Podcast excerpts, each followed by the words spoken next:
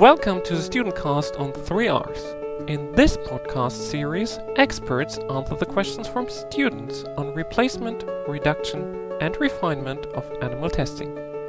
Vivian Kral and I, Christian Zoschke, added this podcast as one part of our research oriented teaching concept at Freie Universität Berlin. The interview is conducted by the students to whom we hand now over the floor. Hello, I'm Daniela Fischer and pharmacy student at the FU Berlin. And since I'm a big animal lover myself, grew up with dogs, and now have two cats, I think it's also important to advocate for alternative methods to animal testing, and that's why I'm really looking forward to this podcast today. Hi, I'm Lin Lee and also a pharmacy student at the Free University of Berlin. I first heard about the three R's method in my toxicology lecture, and since we were unfortunately only able to touch on this topic briefly at the time, I wanted to delve further into the topic with today's podcast. Hello, my name is Andrew and I am studying pharmacy at the Freie University of Berlin as well. The first time I heard about 3Rs was in our toxicology lecture in the third semester and I really like that topic. So that's why I'm very glad to be here today to learn more about it. In the first episode, we will briefly introduce what the term 3Rs actually means and in which areas replacement methods for animal experiments are already being successfully used. Today we are talking to Professor Horst Spielmann. He's a doctor and toxicologist and has been actively researching in the field of alternative methods for many years. He's the former head of the Central Office for the recording and evaluation of replacement and supplementary methods to animal testing, the world's first research center with the task of replacing animal testing, and a proven expert in the field of alternative methods to animal testing. Among many other tasks, he was also the Animal Welfare Office of the State of Berlin. Welcome, Mr. Spielmann. Could you explain to us in general terms what is meant by the term 3Rs? Hello, my name is Horst Spielmann. I'm a professor of toxicology and a medical doctor, and I have spent a large part of my scientific career working on replacing animal experiments with scientific methods. We use the term 3R, which is English, and an abbreviation for reduce, replace, refine. This is the concept to eliminate animal testing, and it was developed in England or UK in the late 1950s. Two scientists, Rex Burch and Bill Russell, wrote a book called The Principle of Humane Experimental Technique, in which they developed the concept what it means is how can I deal gently with animals on which I want to or have to do experiments and how can I possibly do without them? The principle is so important because it is the basis or how we try in Europe to stop using animals in research and safety testing. It has a very high priority since in 1986 Europe decided that we should avoid animal testing as much as possible. And during this discussion, the concept of Russell and Burch was introduced. And it's since then called the three R's principle. It has practically, uh, it is now part of the European legislation, and scientists who want to do animal experiments or who still have to do animal experiments have to take this into account. Since the three R's concept to reduce testing in animals has been so successful in Europe during the past 30 years, the principle has also been adopted in the USA, in Japan, and now even in China. In other words, the, all countries around the world that conduct intensive research and who, who also want to develop new drugs and chemicals are using it. They have to adopt this principle and the reason for this is that consumers and patients would like to have new cosmetics or new medicines and drugs that have not been tested in animals. That is the starting point for us to be so intensively concerned about the issue. So it's basically the consumers and the patients who force the scientists to get rid of testing in animals. Mr. Spielmann, how did you come to replace animal testing yourself? I used to do very intensive animal testing. Not only did I do research at the university, but I also worked for an American company that did stressful animal experiments, in particular for the military to protect soldiers against chemical weapons. And this is usually not reported in the scientific literature. It is um, confidential research. These are very incriminating animal experiments. Animals have to suffer a lot. I had dogs, for example, that had to inhale radium, a radioactive radium for a lifetime, and you can make lots of money with such research, but it's not good science. And at the same time, I was a scientist who worked on embryos, embryonic development, and cell cultures, and I was member of the British Society of Embryotoxicology. At that time, Um, such a society did not exist in Germany. Colleagues there in England said they had the idea to work with others outside England to replace animal experiments according to the three R's principle of Russell and Burch.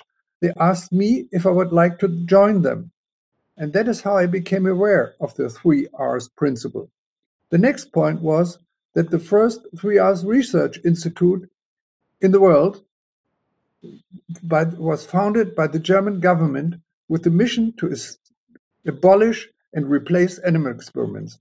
That was in 1989, and the European Commission stipulated that we should try to conduct research without animal testing, as I indicated earlier. The second point was that the European Commission decided that safety testing of cosmetics in animals should be stopped in Europe. Animal rights activists had demanded this. And it was then the cosmetics industry that tried to avoid, as far as possible, tests on animals that only serve human beauty for cosmetics. And that's why the first thing we did was to try to replace animal tests which ensure the safety of cosmetics. These are tests on skin and eye. They must be carried out uh, in general for the reasons of occupational safety for workers and consumer protection. Uh, they must also be carried out for pharmaceuticals, for drugs, not only for cosmetics, but also for all chemicals and drugs.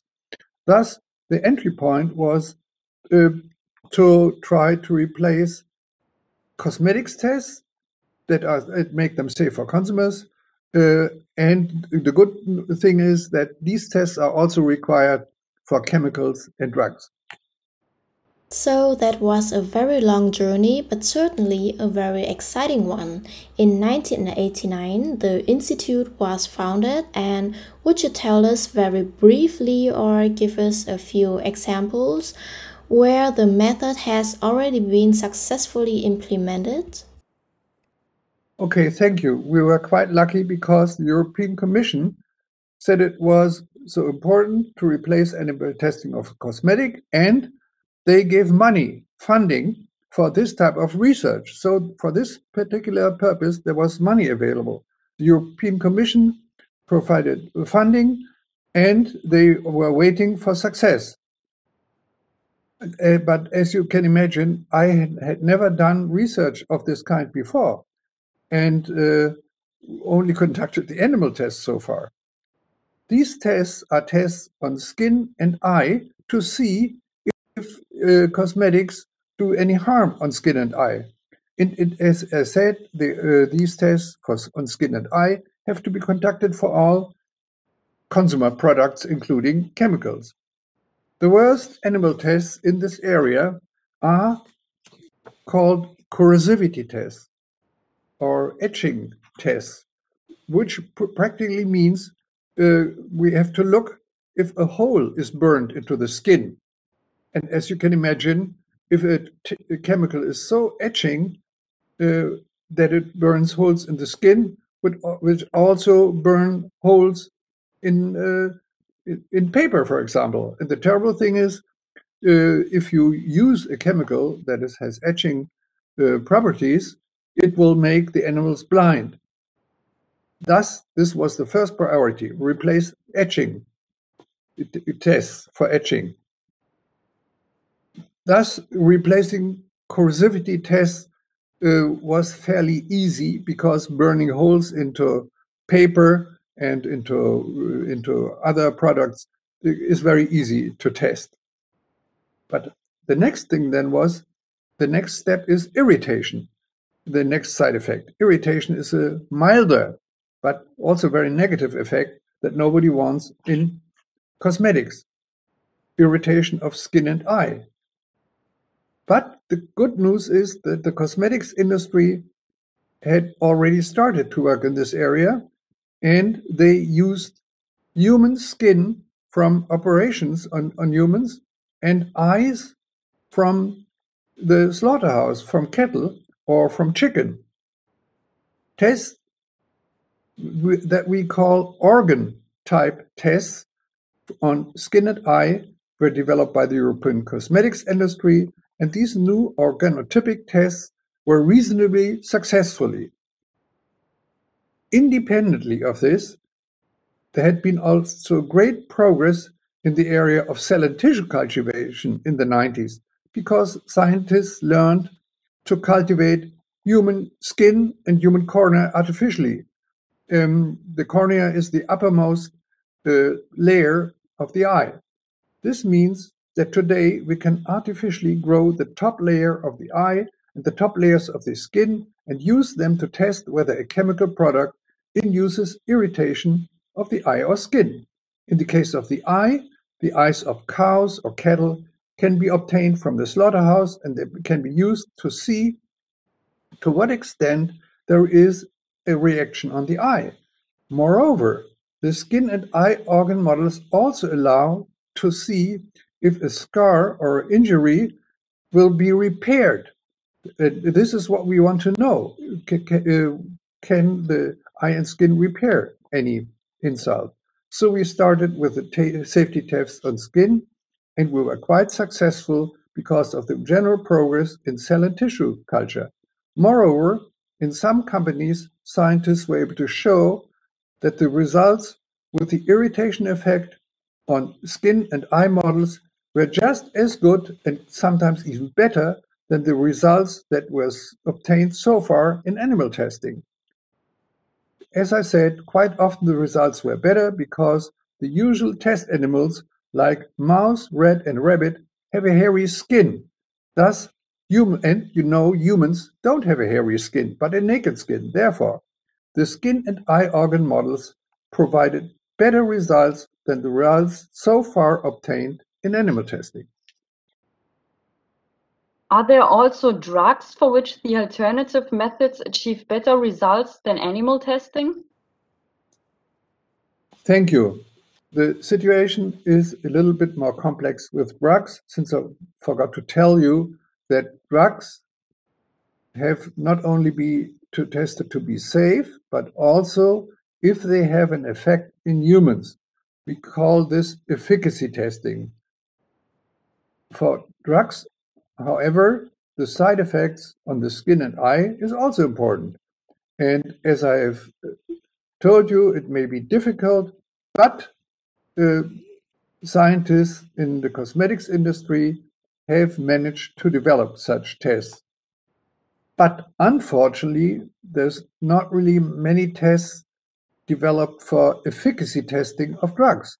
Does the drug have an effect? without animals. All these tests are usually conducted in animals, except for a few areas. But this is a fairly complex topic, so I would like to suggest that we discuss this in a separate session.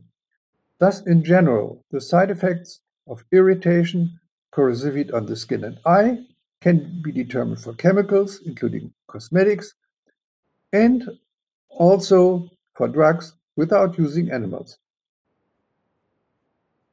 The very good news is that authorities, which means government agencies, accept these non-animal tests for skin and eye irritation around the world. Moreover, if the, these tests have been conducted properly, all governments will accept them. In practice, this means if an experiment for safety testing on skin and eye has been carried out in Germany, all the authorities or government agencies around the world, including USA, Japan, and China, will accept it. Thus, there is no need to carry out an additional animal experiments, but only one is sufficient. Government regulators in all countries trust the results obtained with the new animal methods. This is an unbelievable progress that we have obtained during the past 30 years. And in the case of pharmaceuticals, we are working on developing methods to measure the effects without animals. Thank you very much, Mr. Spielmann. To recap briefly, today in the first episode of our podcast, we discussed the basics and fundamental concepts in the field of alternative methods to animal testing have taken a journey through time from the beginnings of Russell and Burch to the current challenges of how to answer complex questions and what alternative methods look like in the cosmetics industry. We are already looking forward for the next episode. It will be about how to develop new alternative methods to animal testing and how validation can look like in these alternative methods with examples. Thank you for listening and see you next time. Bye. This podcast is part of 3R's InfoHub, the platform for media on replacement, reduction, and refinement of animal testing.